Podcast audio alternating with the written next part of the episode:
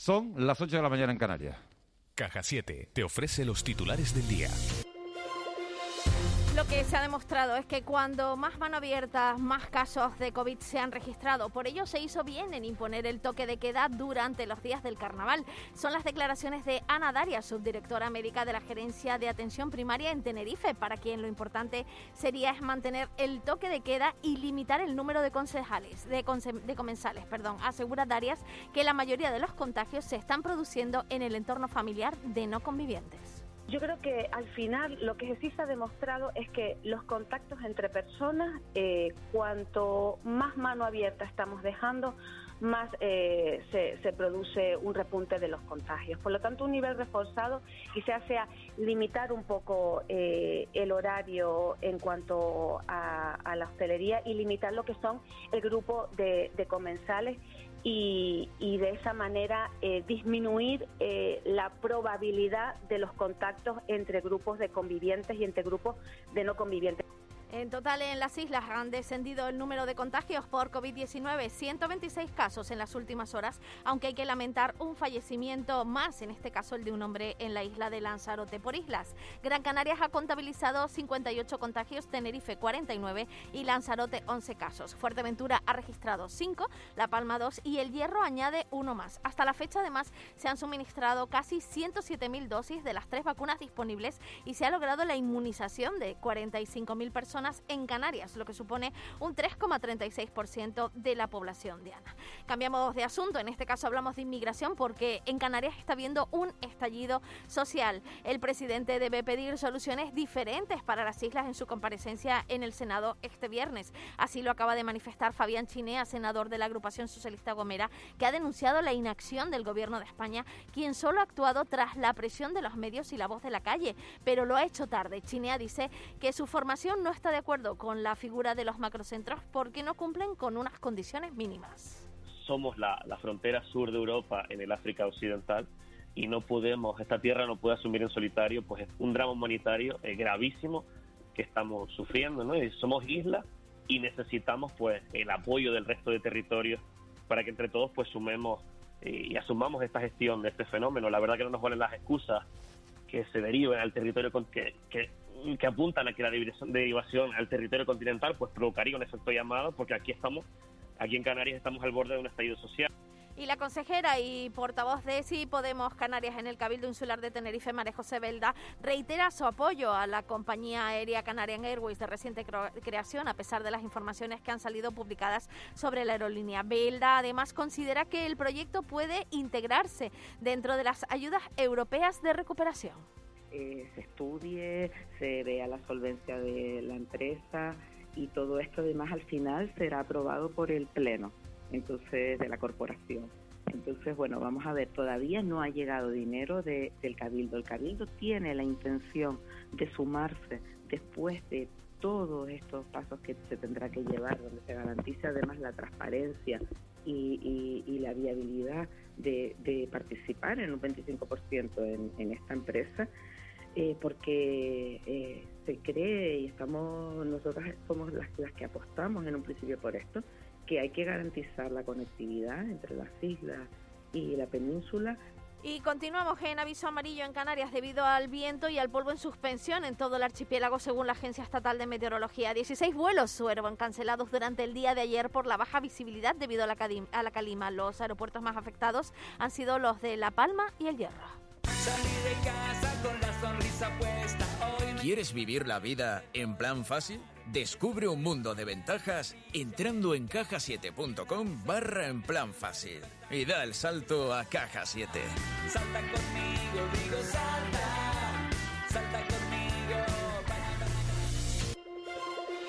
Y hacemos un rápido repaso a la prensa. En el periódico El Día, Hacienda para la subvención regional a Canarian Airways. Además, el sector turístico de las islas pierde 30.300 empleos por la pandemia. La imagen de portada es para la calima y las esculturas en la calle, lo mismo que la imagen del Canarias 7. También el precio de los fletes de mercancía se dispara y, y se traslada al consumidor, reza este periódico. Y Canarias detecta un 12% de la cepa británica en un primer muestreo. En el periódico La Provincia, Hacienda frena la subvención regional a Canarian Airways. Además, la imagen de portada también en este, este periódico es para la Calima. El descenso de contagios acerca a Gran Canaria al nivel 2 y a Lanzarote al nivel 3 y fallece el premio Cervantes Joan Margarit, que pasó su juventud en el archipiélago. en el diario de avisos se centran en la tensión en las raíces, protestas y sacan los colchones al bosque. Los migrantes de este centro que quieren hacer partícipe a la población de su situación. El periódico El Mundo a nivel nacional, Casado elude la autocrítica y da un golpe de efecto al dejar Génova. Además, el juez imputa a Monedero y pide a Podemos aclarar sus sobresueldos y las vacunas, la nueva arma diplomática de China para los países en vías de desarrollo. En el periódico El País, el PP se va de Génova para huir de su pasado corrupto y el cierre de las fronteras de Alemania crean tensión en la Unión Europea. Además, la Iglesia inscribió 20.000 templos y 15.000 fincas tras la reforma de Aznar. Y en el periódico ABC la imagen de portada es para la sede del Partido Popular. Casado repudia la sede de Génova y el titular, el juez imputa a Monedero por cobrar con una factura falsa.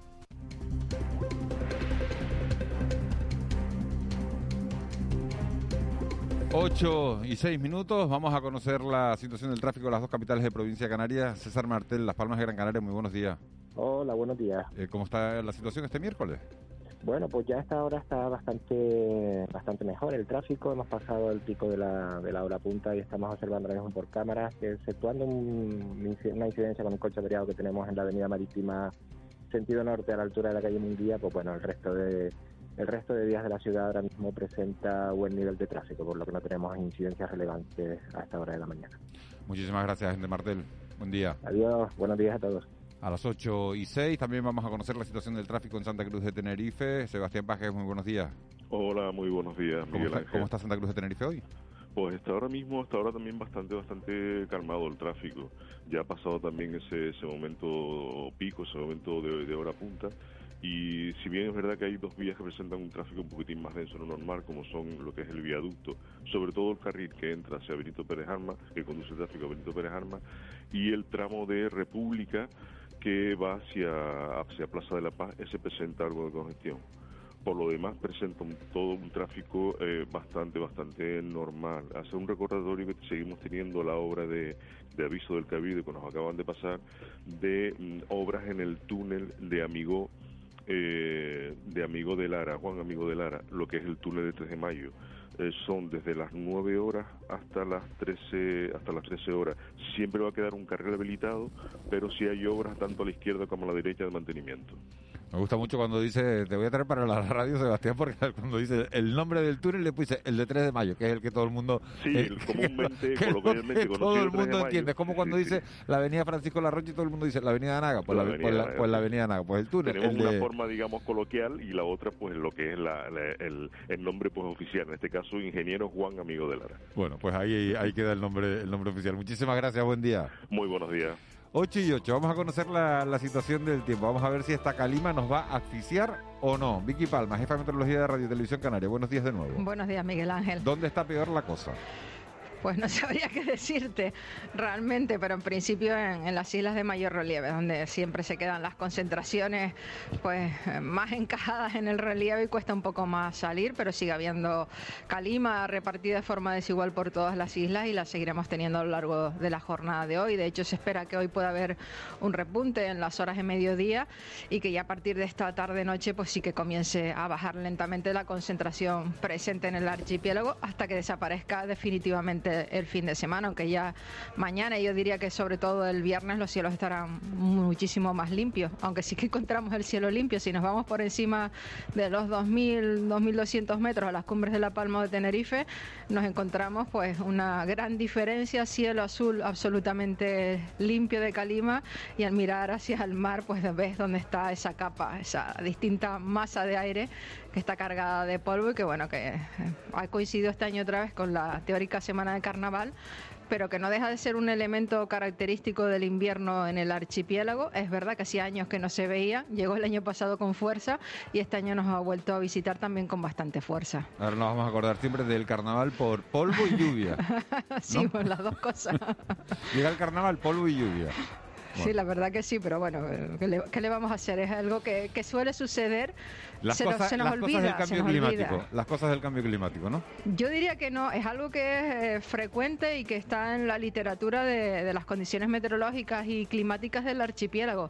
Lo que pasa que como tenemos una memoria meteorológica muy corta, se nos va olvidando. Yo, mucha gente se acordará, a lo mejor no, de una calima que venía de otra zona del desierto vecino, que los colores del cielo fueron rojos en enero del año 2002, precisamente el día de Reyes por la tarde, eh, que bueno, se pusieron, la visibilidad fue nula, como pasó el año pasado, y además la calima venía de otra parte del desierto que era de color rojo y el aspecto del cielo daba incluso un poco de miedo, pero vamos, son episodios recurrentes, lo que pasa es que se nos va olvidando de un año para otro. Bueno, pues memoria meteorológica corta. Me voy a quedar con eso, ¿eh? me ha dolido. ¿eh? Porque- Pero es verdad, a veces no nos acordamos de un año para otro. Bueno, como no me dedico a eso, me va a dar un poco igual, Vicky. O sea que prefiero seguirte preguntando. Gracias. Adiós, buenos días. Buen día. 8 y 11. Nos metemos en tiempo de, de desayuno, en tiempo de, de entrevista, hoy con José Cristóbal García. De la noche al día, Canarias Radio. En Cristalam tenemos la solución definitiva para el exceso de calor en edificaciones. Nuestras láminas de control solar 3M para cristal con una reducción térmica de más de un 80% y libres de mantenimiento son eficiencia energética en estado puro, sin obras, sin cambiar los vidrios, en exclusiva en Canarias, solo en Cristalam. Visítanos en cristalam.com. Este año con Caja 7, entidad comprometida con nuestra gente, el carnaval sigue latiendo en ti. De la noche al día, Canarias Radio. El desayuno. 8 y 11 minutos de la mañana nos metemos ya en tiempo de desayuno aquí en De la Noche al Día. Tiempo para tomar café, un café metafórico, porque no creo que, se lo hayan puesto a- a nuestro, a nuestro invitado. Vamos a hablar con un hombre que tiene la economía canaria eh, en la cabeza, que conoce perfectamente nuestro tejido productivo, que conoce las fortalezas y, las debilidades, y que además ha tenido responsabilidades en el sector público y trabaja desde hace años en lo privado. José Cristóbal García es secretario general de la Confederación Canaria de Empresarios, lo es desde 1991. Es economista de formación, tiene un montón de máster que con su permiso no voy a detallar y ha ocupado la, bueno, yo creo que la, que sería la dirección general más difícil de, del gobierno, que es la de planificación y presupuesto. Desde hace un año preside también el Consejo Económico y Social de Canarias. Señor García, muy buenos días, gracias por, por haber hecho un hueco eh, en su agenda y haberse venido esta mañana a la radio. Muy buenos días, encantado de estar con ustedes, señor Daguani, y el resto de compañeros que veo por aquí. La, la primera pregunta que quiero hacerle es casi más emocional que económica. ¿Cómo está encajando el sector empresarial toda, toda esta pandemia? ¿Con, con desolación? Con, con ansiedad para que termine ya? ¿Con, con esperanza de que, de que lo que venga sea mejor? ¿O No, vamos a ver, ansiedad mucha, mucho tiempo ya. El músculo empresarial se ha debilitado una barbaridad. Tengamos en cuenta, yo siempre llamo la atención sobre esto, parece que cuando hablamos del empresariado estamos siempre pensando en las grandes empresas, ¿no? Pero es que hay miles, miles y miles de pequeñas empresas, de autónomos, que, desaparecen, que son anónimos, que nadie los conoce y son los que están en gran medida de padeciendo grandes problemas, no grandes empresas, grandes problemas también, ¿no? Pero son muchísimos pequeños autónomos que están desapareciendo. Hay otro dato que hay que destacar. El año pasado que, que cayeron 112, se perdieron 112.000 empleos aproximadamente, ¿no? Tengamos en cuenta que se crearon 17.000 nuevos nuevas personas crearon su propio empleo, 117 17.000 autónomos en un año, más que el año pasado. O sea, valientes que iniciaron una, una, una, una iniciativa empresarial, ¿no? Para crear su propio empleo. Yo, yo valoro mucho a todos aquellos que, que intentan no buscar un empleo, sino crearlo, ¿no? Yo creo que eso es un, algo que, que, que llama la atención sobre la actitud emprendedora de, los de los canarios, ¿no? Y en este momento la necesidad de, de- de buscarse la vida cuando no hay otra, otra forma de, de generar ingresos para tu familia, ¿no? Y para tu, para tu, para tu casa. vamos. valiente, valientes emprendedores, señor García, después de que en 2020 hayan desaparecido en el entorno de las 10.000 empresas? ¿Es correcta la yo, cifra? yo creo que incluso más, cuando sepamos datos reales que vamos a tardar, porque los datos que están saliendo de unas 4.000 empresas se refieren a empresas con asalariados, ¿no? Las que están con la seguridad social, pero tengan en cuenta que, que hay otros, el 50 y pico de las empresas, 60% de las empresas que hay en Canarias, de las 140, 150 mil que, que, se, que se dice que hay, que se dice que hay, digo, eh, pues son, son sin trabajadores, más del doble, estamos hablando de las que de estas que tenían que tenían asalariados. Bueno, mm, sumemos este tipo de datos y veremos cómo nos superamos las, desgraciadamente casi tantas empresas cerradas en un año como en la crisis del 2008-2013, en todo el periodo que fueron se perdieron unas 14.000 empresas. Decía usted que, que se dice que hay 150.000, porque ¿cuántas hay en realidad? Porque no se sabe como- porque muchas son estadísticas, son datos que, eh, que al final muchas empresas cierran, pero no, no, no se dan de baja, ¿no? Y no se sabe realmente si siguen activas o no. Los datos hacen estimaciones, vemos variaciones de un año a otro, pero yo- no lo sabemos. Con exactitud son datos, son aproximados, ¿no? Lo que importa es cómo varía, ¿no? Cómo varían ese tipo, ese tipo de datos, ¿no? Por eso yo hablo siempre en términos relativos de ese tipo de, de planteamiento.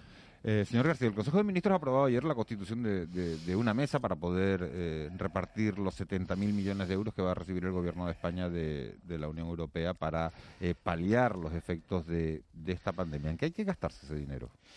Ese dinero eh, lo que plantea gastárselo en una transformación, se habla de una transformación de, de- de la sociedad, ¿no? Lo que hacen la, muchas empresas han presentado manifestaciones de interés que han desbordado todas la- las previsiones. Me hablaban ayer que estábamos en una reunión en CEPIM, en la Confederación Nacional, de que solo en industria que le habían, iban a adjudicar 3.500 millones, se habían presentado proyectos por valor de 30.000 millones, que después no se sabe bien cómo van a salir, hay mucha incertidumbre en cómo se van a ejecutar. Pero si hablamos de inversiones, ¿no? Inversiones que intentan eh, casi todos estos proyectos que se, que, se, que se han presentado intentan, como decía, transformar la sociedad, mejorarnos, ser más eficientes, eh, mejorar nuestra nuestra capacidad de innovación tecnológica, eh, bueno, bu- buscar esa, ese tipo de, de- de actuaciones y de inversiones que es fundamental para recuperarnos. Esto no, esto no es lo que se necesita directamente hoy. Estamos hablando que en un periodo de dos años se tienen que llevar a cabo inversiones mm, importantes que deben ayudar a reactivar la economía. Otra cosa son las ayudas directas que las empresas están demandando para poder llegar a ese momento. Y otra cosa es con lo que planteamos que estos grandes proyectos tractores que se presenten de alguna forma tengan una capilaridad hacia las pequeñas empresas para que puedan puedan llegar a todo, porque si no serían solo proyectos eh, que sacarán las propias las propias comunidades autónomas, son las que van a van a tener una parte de cada uno de, este- mm, de, este- de estos presupuestos para poder gestionarlo, ¿no? Si Canarias representa el, eh, el- un poco más del 4% de- del, Sí. del peso poblacional en el conjunto del Estado, si atendemos a ese criterio, de esos 70.000 millones, eh, bueno, tendrían, nos corresponderían entre 2.800 y 3.000 millones de euros. Mm, Sí, pod- podría ser, pero también es cierto que, que eh, los dineros que se están reponiendo ahora del de plan reactiva, ¿no? este tipo de cuestiones, nos, desgraciadamente nos están contando, eh, está llegando algo más, los 600 millones estos que se plantearon en su momento, que todos habremos oído, que venían a Canarias, realmente correspondían a unos 500, era al final... el- somos la peor comunidad en todos los datos en desempleo, en caída de afiliación, en caída del crecimiento del PIB, que sabremos probablemente a final de esta semana o la próxima somos la, comunidad más castigada de España con diferencia, pues eso- esos valores también suponen que, tenga que eh, llegar más fondos a Canarias. Bueno, yo espero que sea así, yo espero que así, que realmente llegue, ¿eh? porque es que si no, si no se aprueban estos proyectos para diferentes comunidades autónomas, podemos afrontar mm, otros desequilibrios, muchos de los que estamos ya acostumbrados a ellos, ¿no? Estaba hablando usted que van a salir lo- los nuevos datos de- del PIB, la caída en el conjunto del Estado en 2020 fue del 20,5%, de- el- del 11, 12%, sí, perdón, sí. del 11% del conjunto del Estado, del 20,5% quería decir en nuestro archipiélago, evidentemente por nuestra alta dependencia de- del turismo y de todo lo que conlleva a- a- al sector servicio. Eh, ¿Tenemos posibilidades, eh, José Cristóbal García, de diversificar y de no poner todos los huevos en el sector turístico? Yo no, yo no creo eso. Yo, eh, yo soy muy crítico con, cuando cuando hago mal siempre sale alguien y dice vamos a diversificar y los que suelen decir que vamos a diversificar, pues no saben cómo hacerlo ni saben qué significa. Si hablamos de, ser más competitivos, que es lo que estamos hablando con estos planes de inversión, ¿no? De, mejorar el sector turístico, de conseguir un sector que se que se vaya adaptando ¿no? a las demandas, pero nosotros tenemos un sector turístico muy fuerte porque podemos no porque sí. Es porque tenemos unas ventajas comparativas con otros territorios que nos permiten desarrollar el sector turístico. ¿Por qué no tenemos un sector industrial más grande? Pues porque no podemos. Porque nuestro mercado es pequeño. Las dimensiones del mercado impiden desarrollar economías a escala. Hay otro tipo de industrias que se instalan en cualquier parte de la península mejor acceso al gobierno y por lo tanto sus valores, su- sus costes variables se, se reducen. Bueno, esto, esto al final mm, genera este tipo, este tipo de, de, planteamiento. Vamos a diversificar, vamos a ver cómo lo hacemos. Bueno, vamos a ver cómo mejoramos en todo sentido. A mí, yo no quiero perder el sector turístico. A mí me gustaría ser más competitivo, me gustaría conseguir eh, seguir generando la capacidad de empleo que genera el sector turístico, que no lo genera otro sector, ¿eh?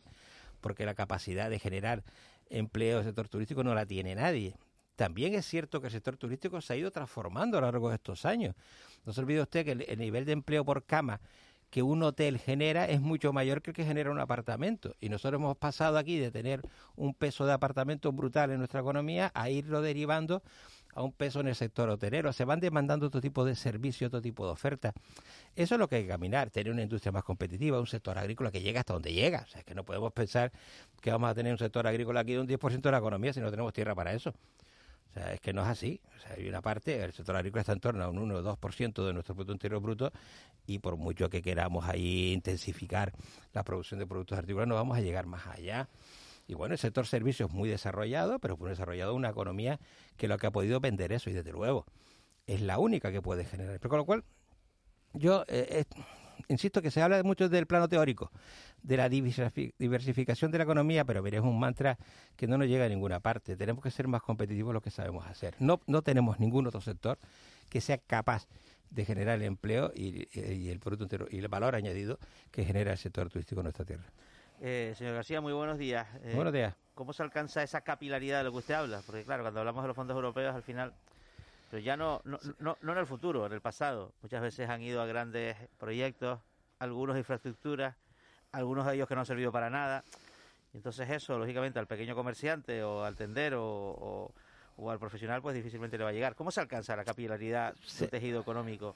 Muy, eh, es complicado, pero se está planteando desde parte por por la Confederación Española de la Pequeña y Mediana Empresa y en las reuniones que se tienen con los diferentes ministerios que esos proyectos tienen una van a tener una valoración determinada, ¿no? Para ver cuál se le adjudica los, los presupuestos. Pues aquellos que presenten la posibilidad de el traslado o la participación en, estos proyectos de pequeñas empresas en un porcentaje determinado, que se está planteando en un 30-40%, pues tendrían una mayor valoración. Bueno, eso es, esos son los, digamos, los indicadores que se quieren barajar, ¿no? Aparte es casi una novedad, si me permite el, matiz, ¿no? Porque por lo general cuando dices, vamos a un ejemplo, el puerto de Granadilla, eh, donde no entra ningún barco, bueno, pues eso a la pyme. A Ninaga tampoco. Tinerfeñas ya, sí, bueno, pues, dos errores no hacen un acierto, ¿no? No, no.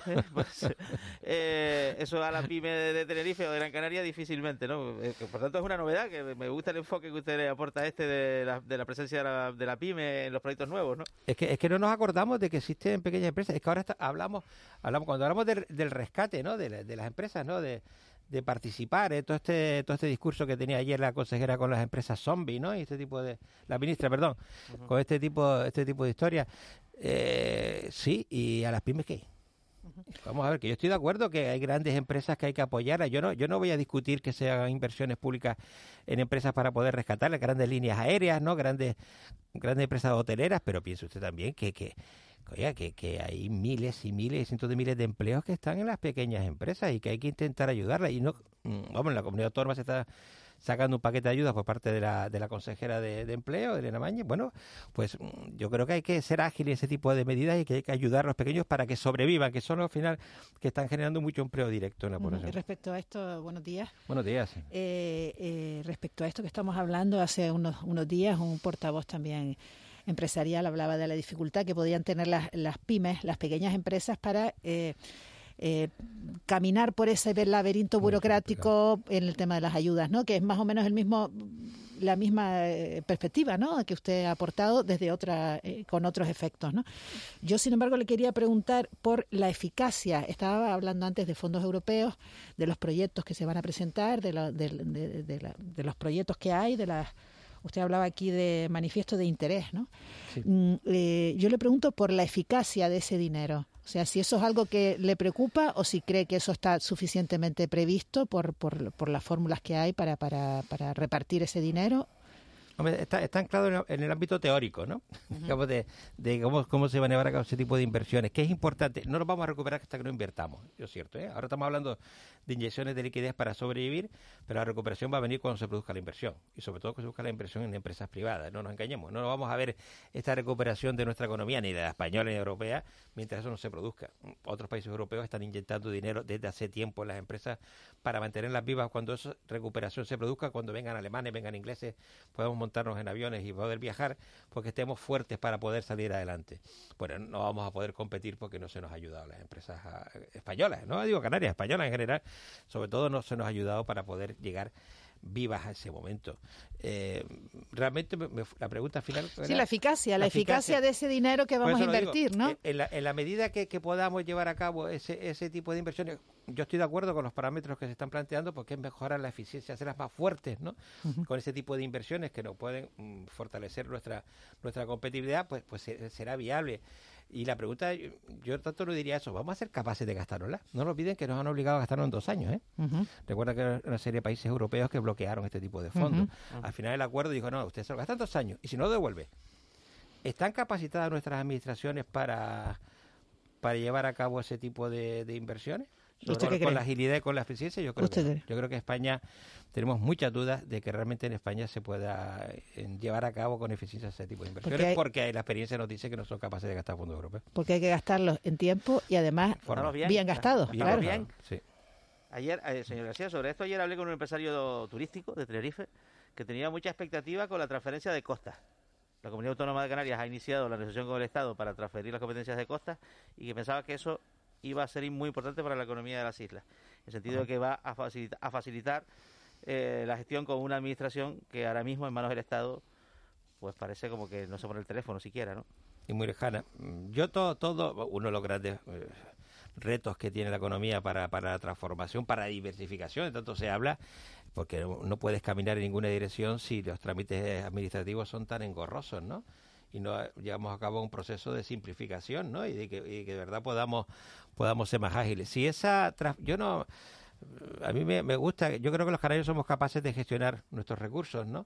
Y eso de que se transfiera me parece bien, pero tampoco me corto las venas por ello si no somos capaces de gestionarlo después adecuadamente. A veces tenemos transferencias que las, que las gestionamos hasta peor, ¿no? Bueno, mira lo que pasa a nivel nacional con la educación, por ejemplo, que tenemos diferentes diferentes procesos en la educación de nuestra gente, diferentes en varias comunidades autónomas. No me parece que eso sea que eso sea bueno. Hombre, nuestras costas para nosotros es fundamental. Yo creo que es fundamental. Eso es de lo que estamos viviendo en gran medida. Nuestro sector turístico vende este, este producto con unas magníficas costas en Canarias. Si somos capaces de gestionarlo bien, yo pues, sería genial. Y simplificando todo ese tipo de, de actuaciones y, por supuesto, preservando este, este gran valor que tenemos, que es nuestro medio ambiente. ¿no? El señor García, antes lo, lo citaba usted de pasada, Román Rodríguez, el, el vicepresidente del gobierno y el consejero de Hacienda, eh, ha, ha dicho que en el Consejo de Gobierno de este jueves, de mañana jueves, va a intentar eh, bueno que se produzca esa generación de crédito de 165 millones de euros para, para ayudar, son un concepto de ayudas directas a los pequeños y medianos negocios que se han visto más afectados por la pandemia. Varias preguntas. Una, ¿es suficiente? Dos, como dice la oposición, ¿llegan tarde esas ayudas? Hay muchas empresas que ya no lo van a ver, porque como hemos hablado al principio, han cerrado. Ya, hay- ya hay empresas que no han llegado. Eh, Teníamos que haber sido mucho más mucho más ágiles en esto, pero no, no hemos creído en esto. Se han aplicado ayudas ERTE para, para que los trabajadores mm, reciban una, una renta mientras no pueden trabajar en esas empresas para y que el objetivo de los ERTE era mantener la esperanza de recuperar un empleo, ¿no? Y, y las empresas mantienen la esperanza de permanecer abiertas, pero hemos tardado tanto tiempo que las empresas han terminado muriendo y por lo tanto los trabajadores los trabajadores se van al paro. Eh, nosotros llevamos mucho tiempo reclamando este este tema, ¿no? Eh, sobre todo la política nacional y también la canaria, aunque también llegamos un poco más tarde aquí, se basó en, la- en los créditos, ¿no? En los avales o en los créditos créditos ICO a las empresas, créditos que hay que devolver y que no van a poder devolver. Ahora estamos hablando ya de moratoria, de quitas de esos créditos, de, de tirar la bola hacia adelante, porque las empresas después, que les iba a decir en marzo, en abril, cuando se empezó esta guerra, que podían a- a- tener un año sin ingresos. Bueno, eso, eso es imposible. Por tanto, claro, llegamos tarde, pero llegamos. Yo creo que que agradecer el esfuerzo en el momento de que, que llegue, ¿no? Y ahora hay que, hay que entregarlas con agilidad. Mire, eh, eh, en, en Bélgica les llegaba un talón a, lo- a las empresas en función de su facturación a- a las casas. En Alemania se habilitaron créditos a pagar cuando ¿A la las empresa empresas y no a los trabajadores o a las empresas y los trabajadores No, también? los ERTE han funcionado en toda Europa. No, pero yo estoy hablando ahora de las empresas que es donde no llegaban en España. O sea, que en España fuimos el único país que no empezamos a, a dar, a considerar que, la- que, que era vital mantener abierta la- el tejido productivo vivo. Eso, Es lo que dicen que va a ser Calviño, un poco tarde. bueno, yo no sé lo que va a hacer Calviño. Ella dice, dice que va a hacerlo, dice que ha hecho mucho y lo que ha hecho son créditos, porque realmente las ayudas a empresas han sido prácticamente nulas y no sé si al final va a conseguir hacerlo. Yo tengo realmente poca fe en que sean medidas efectivas. Se le ha hablado de una, de, un- de, un- de una serie de medidas que impacten en el sector turístico. Bueno, yo creo que Canarias no ha estado bien tratada en esta, en esta administración, por ningún sitio. ¿Y qué va a pasar, eh, eh, señor García, con una empresa que ahora mismo tenga sus trabajadores en un, ER- un ERTE que, que intente abrir cuando, cuando mejore la situación, cuando escampe, pero que no pueda cumplir con ese compromiso de mantener a los trabajadores seis meses? Es complicado porque eso implicaría la devolución de todos los... Las que, las que tienen que mantener son aquellas que tenían que, han- que se han beneficiado en cierta medida de una exención de, parcial de, la, de las cotizaciones a la seguridad social, ¿no? Correcto. Que muchas de ellas dirían, ¿para qué las acepté, no? porque realmente mm, los ERTE tienen que continuar hasta que las empresas empiecen a reactivarse, ¿no? Y gran parte de ellas mm, no van a poder soportar esa incorporación de trabajadores porque no van a tener no van a tener mm, ni trabajo ni actividad económica para ello. ¿Qué papel y, y en qué medida ha afectado esta situación a las organizaciones empresariales, ¿no? Eh, ¿Qué papel han cumplido, qué papel están cumpliendo y cómo ha afectado si, si mm, hay una ma- mayor unión, una mayor demanda? De, de- eh, se ha demostrado que realmente es una cosa muy necesaria. Yo creo, yo entiendo que sí. Siempre se podrán hacer las cosas mejor y siempre podrá haber alguien que pueda pensar que, que se debería haber actuado de otra forma. Pero eh, por lo menos yo he detectado tanto en Canarias como a nivel nacional, pero sobre todo en Canarias y sobre todo en, eh, en la organización en la que yo en la que yo trabajo. eh, pues yo, yo creo que la gente se ha dado cuenta del gran valor que supone estar participando de estas organizaciones. De hecho, eh, yo como comentábamos antes de empezar a esta esta, esta charla que, que hayamos crecido en afiliados en un momento determinado. O sea, cuando todo el mundo cae, pues la, la Confederación Canaria de Empresarios ha crecido. Eh, nos hemos adaptado en estos tiempos tan duros. Eh, A todos nos ha faltado el contacto físico con nuestros, con nuestra gente, con nuestros clientes, con nuestros con, lo- con los, eh, las personas que participan en la confederación, nos hemos acostumbrado a hablar por pantallas, ¿no? Y por y por, por WhatsApp y por todo, pero yo creo que, que todo el mundo ha agradecido esa cercanía, esa colaboración, esa participación. Hemos, hemos colaborado muchísimo con el gobierno de Canarias, más con unas consejerías que con otras, sí con el gobierno, con el presidente del gobierno, sí con la consejera de empleo, sí con otro consejero de economía. Hemos, estado recibiendo información muy directa, trasladando en el momento a todos nuestros asociados. Y yo creo que lo que la gente mm, ha agradecido mucho es estar verdaderamente informado. Los medios de comunicación ha sido también algo fundamental en esta, en esta época, han cogido un valor muchísimo mayor, ¿no? Eh, eh, que puedan llegar a la sociedad. Es que estábamos en casa, es que realmente o, o- o hay, ve- veremos a alguien que, te- que desprenda credibilidad y que nos diga de verdad lo que está pasando o la, o la habremos pasado muy mal. Y yo creo que en el mundo empresarial también ha sido así. ¿eh? ¿Y el diálogo social ha funcionado? Porque usted también es presidente Mucho. de- del CES. mucho. Bueno, el presidente del CE, el presidente del CE es, accidental, pues ya llevo casi, dentro de poco llevaré un año, como esto sigue así. Un año accidental. Yo ha sido un accidente, ¿no? sí, sí. Intentamos, hemos intentado recomponer todo el CES porque ha habido que hacer muchas muchas cosas y todavía no estamos al ritmo que a mí me gustaría. Yo espero que otro poco ya se arregle y tengamos una presencia más, más no interina, sino más, más, Igual le proponen. más continuada. Bueno, es, es complicado. Además ya son muchas, muchos, muchos cargos, ¿no? Yo creo que hay que dar paso a mucha gente para que también participe. Pero bueno, seguiremos colaborando. Las organizaciones vamos, vamos a seguir. En el diálogo social en Canarias hemos sido pioneros. Si las propuestas de modificación de los ERTES que se han ido planteando las hemos acordado aquí antes con empresarios y sindicatos en Canarias, pues hemos tenido un diálogo fantástico y hemos dado ejemplos. Si se mira en la hemeroteca, veremos que nosotros llevamos los acuerdos aquí, los trasladamos a nuestras organizaciones nacionales y hemos ido avanzando en los acuerdos que se han llegado, las dificultades de los ERTES que había que no se aplicaban por centro de trabajo o por, o por el Senado, por las cotizaciones. Hemos ido descubriendo toda una serie de problemas fruto del diálogo con, con los sindicatos en Canarias y ese tipo de- y con el gobierno de Canarias, por supuesto, y ese tipo de acuerdos nos ha permitido también favorecer los acuerdos nacionales. Yo creo que hemos sido pioneros en Canarias en ese sentido. José Cristóbal García, esta mañana hablábamos con de, de la creación de una compañía aérea que se va a montar en este archipiélago, que va a empezar a volar en el, en el mes de junio, que es la unión de, de, bueno, de 14 empresarios de las islas de, de Tenerife y de La Palma, con una participación del 25% de- del Cabildo de Tenerife en el capital social. ¿Qué le parece la iniciativa? A ver, me temía yo esa pregunta. Pero tema complejo, ¿no? Es, es actualidad. Es actualidad, es actualidad, es un tema complejo. Está siendo más actualidad por la aportación de dineros públicos que por el propio proyecto en sí, ¿no? Eh, se ha hablado muchas veces de la necesidad de, de que Canarias tuviera su propio operador, ¿no?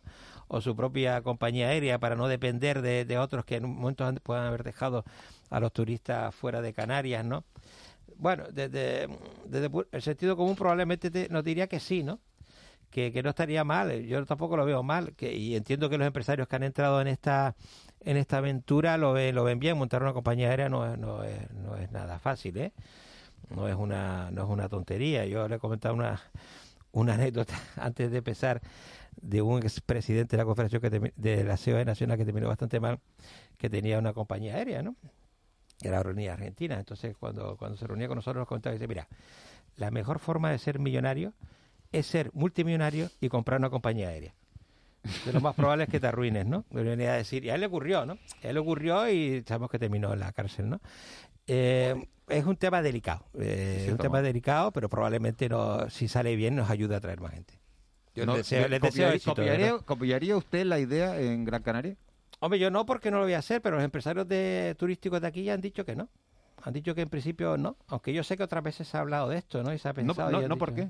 No, no, no, desconozco cuál es la razón. Ellos no, ve- no, han, ve- no han visto. Que no es un negocio, En básicamente. este momento, sí, muchas veces ha sido ese planteamiento. El mío es poner los hoteles y tal, y de otro que me traigan los turistas. Bueno, ha sido ese tipo. Aunque yo creo sí sé que hay capacidad. Y se ha hablado en otros momentos, no sé si será así o no. También hay otras compañías aéreas en Canarias que podrían estar trabajando en esa dirección, ¿no? José Cristóbal García, estamos en la recta final de, de la entrevista. Quedan un par de preguntas nada más. No las hacemos ni Ángeles Arencibia, ni Juanma Betancourt, ni, ni un servidor, sino las hace Raúl García, que va a intentar arrancarle algún titular más de los que nos ha dejado esta mañana. Raúl García, buenos días. Buenos días, don Miguel Ángel. Don José Cristóbal García, muy buenos días. Muy buenos días. Le agradezco la atención. Si usted directo, me han encantado dos momentos en los que ha tenido tiempo de responder las preguntas. Una es esa que lancé una vez yo en un examen de física y química, esa de me temía yo esa pregunta. Me, me ha recordado usted a mi momento en física y química. No me fue bien, porque el profesor enseguida me dijo, pues estás bueno tú para eso. Y luego ha habido otra. Tengo aquí, lo que pasa es que, a ver, abuelo. Sí, decir, José, José Cristóbal, buenos días. Soy el abuelo de la Gomera. Antes de que le pregunten nada, me gustaría decir una cosa.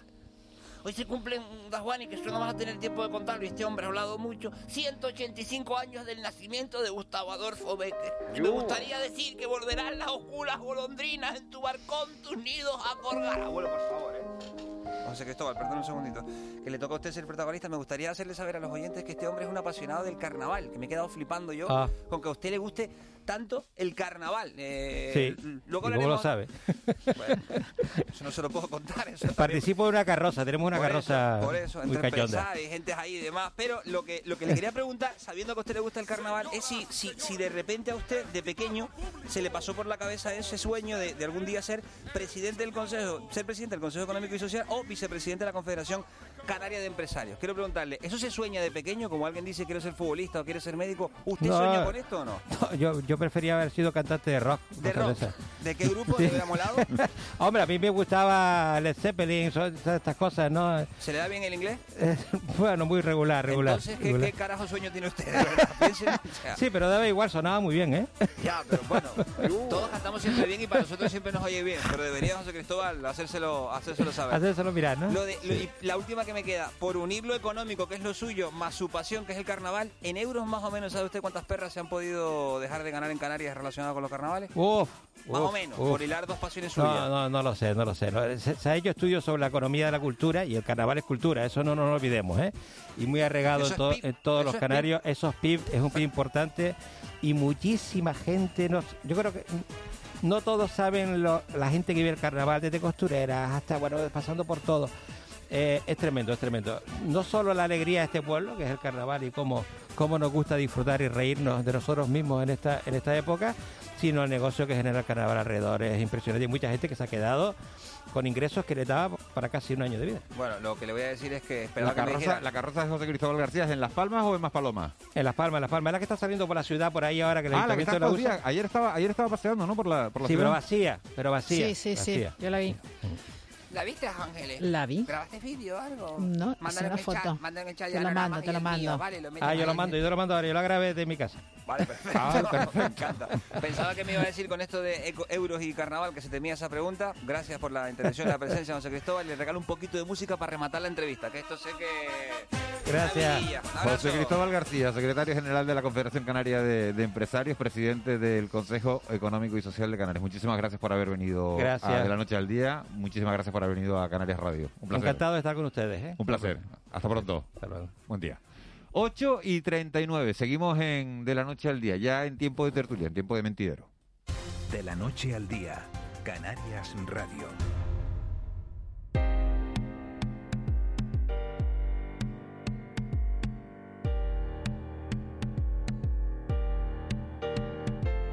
Ya tienes edad para no jugar para saber cuándo no has de hacerlo. Antes de pasar, tú ponte a pensar en tus vecinos, tus amigos y en la salud del resto. Puedes vivir sin abrazos, sin besos, sin excesos y sin fiestas, pero no con la carga y con el peso de ser preso de tu propia conciencia. Tú puedes ser el responsable de poner bajo amenaza a tus abuelos o tus padres. Por eso en la playa, en la montaña o en la calle, usa mascarilla para no dañar a nadie. Depende de ti. Yo sí cumplo. Canarias Radio. Contamos la vida. De la noche al día, Canarias Radio. El mentidero.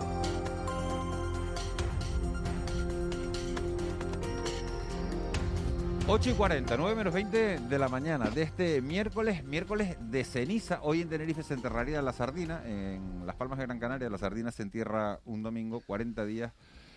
La cuaresma empieza, empieza hoy en este, en este año tan raro que estamos viviendo. Siguen con nosotros, nos metemos en tiempo de tertulia, siguen con nosotros Ángeles Arencibia y Juanma Betancourt y se incorporan Leopoldo Fernández Cabeza de Vaca. Buenos días, Leopoldo. ¿Qué tal? Buenos días. Y se incorpora también Ramón Pérez, que está en La Palma. Ramón. Muy buenos El días, padre, Miguel. el padre primerizo. ¿Cómo va el padre primerizo? Muy, muy- bien, muy bien, pero hombre, que, que digo yo que habrá más, que no soy yo el único, ¿no? Que tampoco hay que... Mira, los que estamos en la mesa, ninguno está en edad ya, Ramón, de estar procreando. Bueno, sí, Bueno, sí, sí, sí, sí, sí, bueno, bueno, bueno, bueno, bueno. Que me acabo de meter en un charcón, re- retrocedo, retrocedo. Yo me retrocedo. refería a Leopoldo. Os recuerdo que Picasso fue padre a los 82 Por eso, por eso. Por ejemplo, ¿no? Pero era Picasso. No, perdona, pero Y Leopoldo se, es se Leopoldo. puede Bueno, ser genio con el, vamos. con el pincel, pero no Vamos. siempre con todo. ¿Para qué habré Bueno, dicho bueno, nada? Bueno, bueno, bueno. ¿Para qué habré dicho nada? Bueno, y, y somos, vamos, hablando de primerizos, ¿tenemos que montar una compañía aérea? ¿Sí o no? ¿Es una buena idea que un grupo de empresarios se una, que parece una, una idea muy buena, que un grupo de empresarios se una y monte una, una, una compañía aérea para traer turistas a un archipiélago que, que necesita vivir del exterior y necesita que vengan a, consumir? Podría ser una solución magnífica, pero mm, solución que se podría generar en un problema, porque he visto lo visto sobre las eh, ciertas deficiencias que podría tener en la gestión, mejor dicho, en la tramitación de todos los expedientes y de todos los permisos que pueden hacer falta, aunque la compañía dice que no, que tiene absolutamente todo eh, todo en regla, pero no sé yo si, si a- al final va a ser más problema que solución. Bueno, vamos a ver, na- nadie se va a meter en un follón. Le faltarán permisos, le faltarán licencias, pero entiendo que las están tramitando de una manera adecuada para tenerlas, ¿no? Porque nadie se mete eh, eh, en, un, eh, en un negocio que, que no va a fructificar, ¿no? Después el negocio irá bien o irá mal, Claro. pero por lo menos que se pueda poner en marcha. re- respeto, por supuesto, cualquier iniciativa privada que tienda a crear riqueza, puestos de trabajo, etcétera. Me parece que en este caso es un riesgo muy alto. Ha habido precedentes. Recuerdo, por ejemplo, que Spanair vino aquí, a Tenerife en concreto, y el Cabildo, creo que con buen criterio, se opuso a entrar en una compañía que tenía una Claro, gran claro. dependencia de la, La Genera- experiencia- de la esa- Generalitat. Claro, que, fue, que es un poco el fracaso de Spanair fue que al final claro. fue rescatada por la Generalitat que se comió el marrón. Sí. Entonces, todas estas cuestiones, y cuando hay una participación pública, me parece que tienes que me- medirla muchísimo. Porque para participaciones públicas se creó SODICAN, la Sociedad de Desarrollo Industrial de Canarias, por ejemplo. ¿Qué hacía? Pues ahora es Sodecan, ahora, ahora se llama Sodecan. Sodecan. Hace lo mismo pero cambió una letra. Crear pequeños nichos de empresa y a partir de ahí, en- eh, cuando la iniciativa privada no cubría alguna vertiente de carácter económico o de relativo o de cierto interés, pues se impulsaba la creación de empresas. Fue el caso de los quesos, el caso de los vinos, que por lo menos en la isla de Tenerife y en general en toda Canarias han tenido un éxito grande. ¿Qué debería hacer el Cabildo después? Pues dedicarse a echarse atrás y dejar a la iniciativa privada pero bueno, estás, esos dici- campos. estás diciendo entonces que sí, porque ese No, es un poco el propósito, ¿no? vamos a ver, sí, Invertir como accionista pero y luego si el proyecto ya que- coge vuelo, nunca mejor dicho en este caso, pues irse. Pero es que tú no puedes incentivar a una empresa nueva cuando hay otras que ya están aquí establecidas y te van a pedir con el mismo criterio y la misma razón No, la misma son- subvención. Son, son- son cuestiones distintas. No, Primero, esta idea es una ¿por- ocurrencia. por qué no se la vas a dar a Inter? déjame explicarlo. O sea, eh, son ideas. eh, eh, ¿Esto es una ocurrencia? No. O sea, vamos a ver. Jorge Marichal, lo llevamos escuchando años hablando de la necesidad de que el sector turístico de Tenerife lance una aerolínea. Bueno, pues ahora ha llegado el momento de cumplir ese propósito expresado durante años. Luego hay otra cuestión que es objeto de debate, que es lo que dice Leopoldo. Ahí sí, que es, ¿debe el sector público amparar determinados proyectos? Y entonces, ¿qué pasa En con otros que ya condiciones de están? igualdad, sí, si no, no. exactamente, exactamente. Si Debe no, distorsionar, Claro. puede suponer una distorsión del Bueno, la mercado. consejera, la Claro. consejera, eh, la consejera que hemos entrevistado, la consejera eh, María José- María eh, José María José. Belda ha dicho que, eh, que no es una ayuda, que es la compra de una participación, o sea, compra una participación en, en, en una empresa, ¿no? Yo estoy de acuerdo con todo lo que lo que están diciendo. Realmente eh, el- la incógnita es si esto eh, fun- puede funcionar, ¿no? Ángeles, si, si, si tiene, muy si- difícil, es un negocio muy Claro, esa es la incógnita, porque la intención, perdón un momento, la intención, la intención es, es, es buena, ¿no? La intención es ser independientes en, en, en la conectividad, que es un, una de las patas de nuestra eh, economía y es importante. La, la incógnita es, ¿serán capaces de, de, de generar un negocio y que este negocio no se les vuelva en contra? Hay un Es- esa es la incógnita, ¿no? Hay uno o dos Una factores. aportación, una aportación que te genere beneficios también te hace partícipe de, la- de las deudas. Y, y qué aerolínea es ahora mismo rentable, qué aerolínea vemos con visiones de futuro que pueda ser rentable. Es, una, es un riesgo muy grande que te hace partícipe también de, de su, de su posible fracaso. Bueno, de, todas maneras, Ramón, que hay esta, dos. esta compañía, aunque no gane dinero, eh, per se, como, como compañía aérea, eh, si, si al final todos esos turistas van a los hoteles de, de, los, de los empresarios, pues, pues, de alguna manera Yo salen, creo que están hay ganando, dos, ¿no? dos factores muy en contra de esta línea. El primero, que con un solo avión pretende alcanzar cinco objetivos de destinos o de incorporación turística y eso es Eso- inviable. eso- Si- el avión tiene un día una avería, ese avión eso- mata a la compañía. eso de- dejémoslo a los profesionales que son los que saben de eso. tú no puedes Vamos a pretender una volar- volar ver, a Berlín, hay a una Glasgow, sobrecapacidad a de aviones. Un avión, los, los aviones ya no se compran.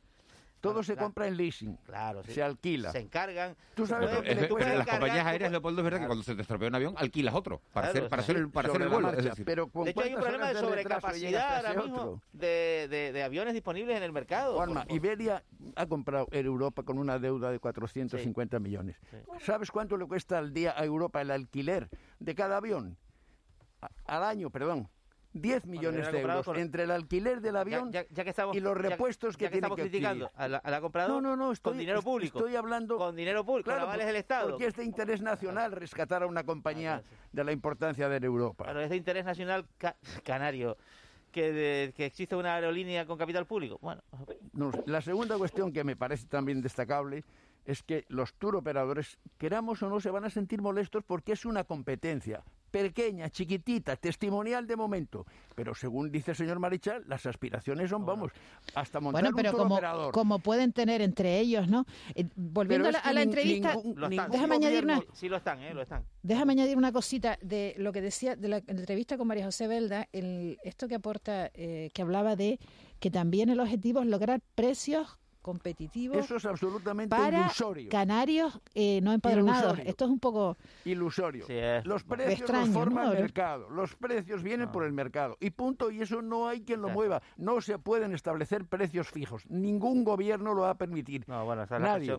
es más la presión de un deseo. Lo único que, realmente puedes- que se puede hacer es, Sí. como en el caso canario, establecer la llamada obligación de servicio público, es decir, que los aviones pueden ir vacíos si tú quieres, pero le obligas al avión a intervenir en determinadas No. líneas por razones de interés Sí, social. pero esas líneas, la- las obligaciones de servicio público salen, salen a concurso, Y- claro, claro. no las hay en la ruta todo Ca- eso es Canarias. Canarias-Madrid, y realmente con un solo avión es difícil competir en términos de precio con, con algunos gigantes del sector, no, que encima imposible. lo está pasando fatal, ¿no? Pero que desde luego tiene una capacidad logística mayor. Esto, eh, de esto, de esto de la declaración de María José Belda me pareció más la expresión de un deseo Claro. que una, que una cuestión con fundamento empresarial. El negocio aéreo, insisto, es dificilísimo. Muy y hay buenos gestores en Canarias que lo saben. ¿no? ¿no? Y, y- y con un avión estamos hablando de una operatividad de 200 turistas al día.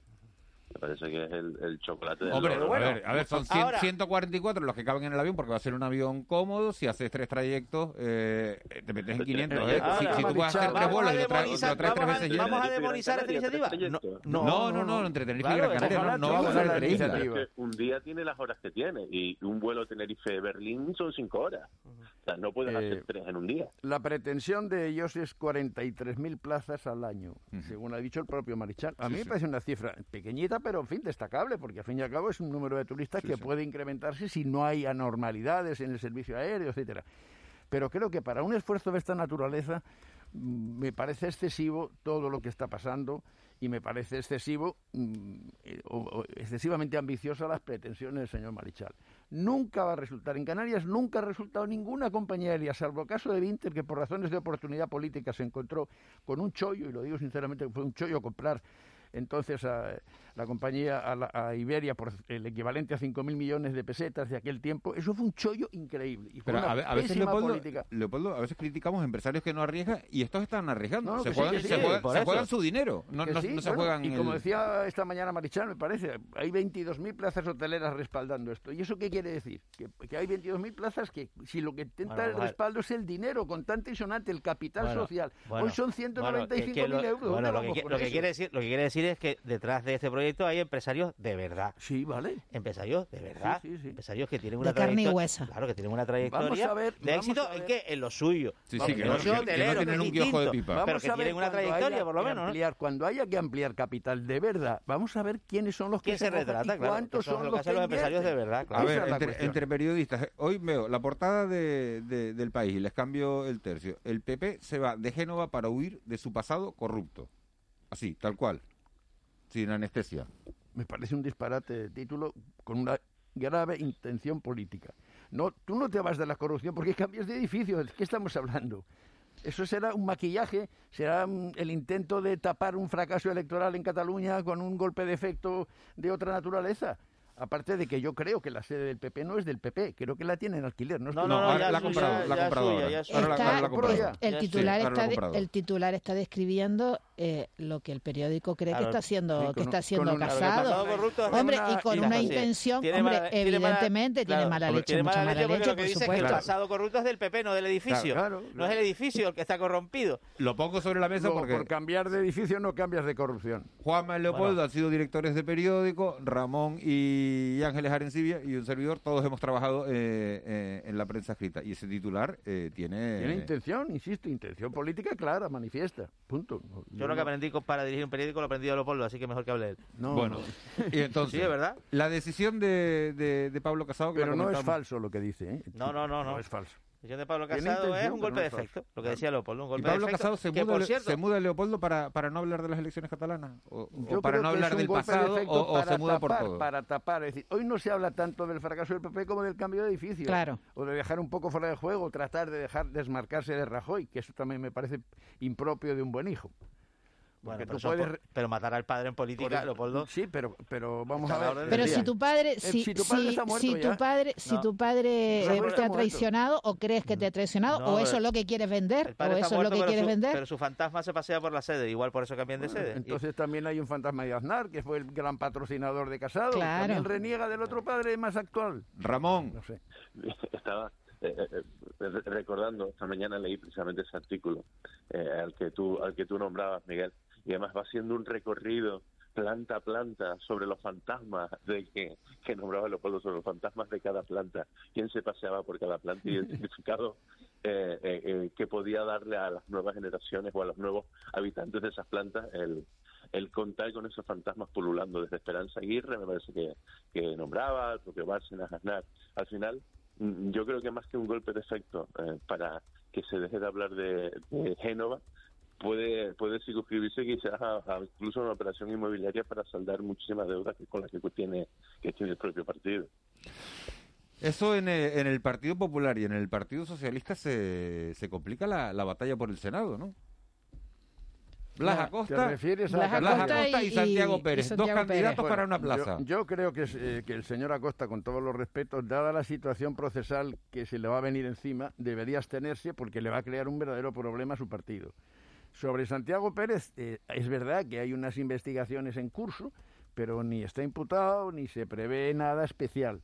Por lo tanto, yo creo que objetivamente no es que tenga más posibilidades, es que me parece más cualificado, más oportuno, más, más riguroso, más serio para el Partido Socialista que cuente con Santiago Pérez en vez de con el señor Acosta. Eso pero Blas con Acosta señor- todavía- señor Acosta pero- califica a la señora Acosta, pero repito que tiene un condicionante procesal muy serio. Pero la situación de Blas Acosta en este momento, si yo no estoy equivocada, es que el fiscal ha pedido apertura de juicio oral.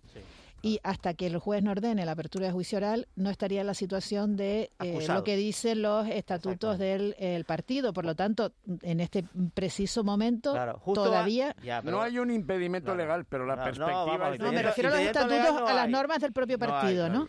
Pero Respecto- justo antes de sentarse en el banquillo, el partido le pediría que renunciara a todos sus cargos públicos. ¿Para, para que lo va a nombrar Para- senador para antes? empezar, claro. Pero es que parece, es que parece que están, estamos convirtiendo al Senado en la cueva del Alibaba, en la que el, el- el sitio en el que escondernos de, de enfrentarnos a la justicia. No, pero cuidado, cuidado, Cuidado, cuidado. Sí, sí, pero eh, por la situación procesal, como dice Leopoldo, en la que está Blas Acosta, no está tan claro que pueda cambiar de jurisdicción eh, eh, eh, mm, de El tribu- caso, ¿no? cambiar La- de tribunal la- el asunto, ¿no? El asunto está muy avanzado, no está en fase de instrucción. Es muy difícil que cuando vas ya a entrar en juicio oral digas, no, no, pues ahora vuelvo, vuelvo y empiezo, a- empiezo desde, desde el inicio. Eso no, no, no es tan sencillo, ¿eh? Pero se dan cuenta el mensaje que le estamos que, que le lanzan los partidos a la ciudadanía o los, o los propios eh, políticos a la ciudadanía en el momento que se pone en duda alguna situación procesal en el momento que pu- puede existir el momento puede existir el, el lugar a, a una investigación judicial eh, corremos hacia el Senado o pretendemos que nos nombren senador y, y no es el primer caso el de, el de Bueno, Baja Sí, como dar una salida. ¿no? Un Tenemos- refugio. Tenemos Sí, un, es prece- que, un precedente claro que fue el del señor Cerolo, que estuvo mareando un el procedimiento judicial que fue de un lado a otro. ¿no? Y antes Dimas Martín. También Dimas Martín. En Valencia pasó lo mismo. eh, incluso podemos nombrar Ahora, eh, eh, a Fernando Yo la Clavijo. pregunta que me haría es, Fernando ¿está, Clavijo. está el señor eh, Santiago Pérez en disposición de acudir al Senado para contrarrestar la posible tarea o labor del señor Clavijo? ¿O está el señor eh, Santiago Pérez intentando vincularse al Senado para que si tiene algún procedimiento en contra de estas diligencias previas que se están instruyendo en la laguna, poder ampararse en el propio Senado para tener un juicio allá y no acá, en el supuesto, insisto siempre, de que se produzca esa situación. Yo no lo sé, esa sería la ¿Tú qué, respuesta qué que crees, tendría que dar el Porque señor. esa, esa- esa es la pregunta, ¿no? Claro, esa es la ¿Por qué- respuesta que qué tendría que darnos? Santiago Pérez. Hombre, Santiago Pérez no va a decir No la ningún... va a dar, no, yo sé no, que no la claro, va a dar. no- y no se molestaría que le hiciéramos esa pregunta. Seguramente. Pero esa es la clave. Yo la se la he cuestión. hecho. ¿Y qué Y dice? me ha dicho que no, que por supuesto que no. Claro. Pero se la hice también en una entrevista a Fernando Clavijo y me dijo que no Y también. también que no, pero, la Pero ¿cuál es la- realidad pero es la qué pregunta no sería- que aquí damos por hecho que entonces que los políticos mienten todos los días.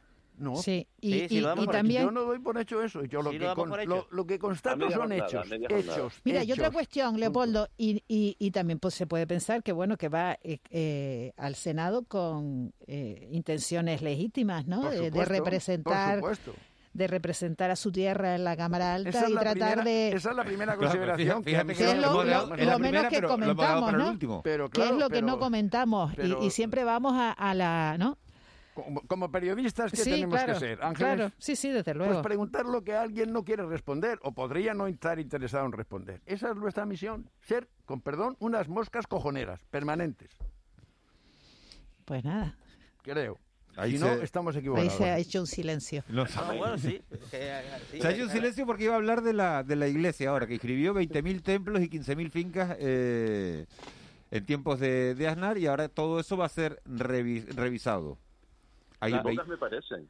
La nueva desamortización.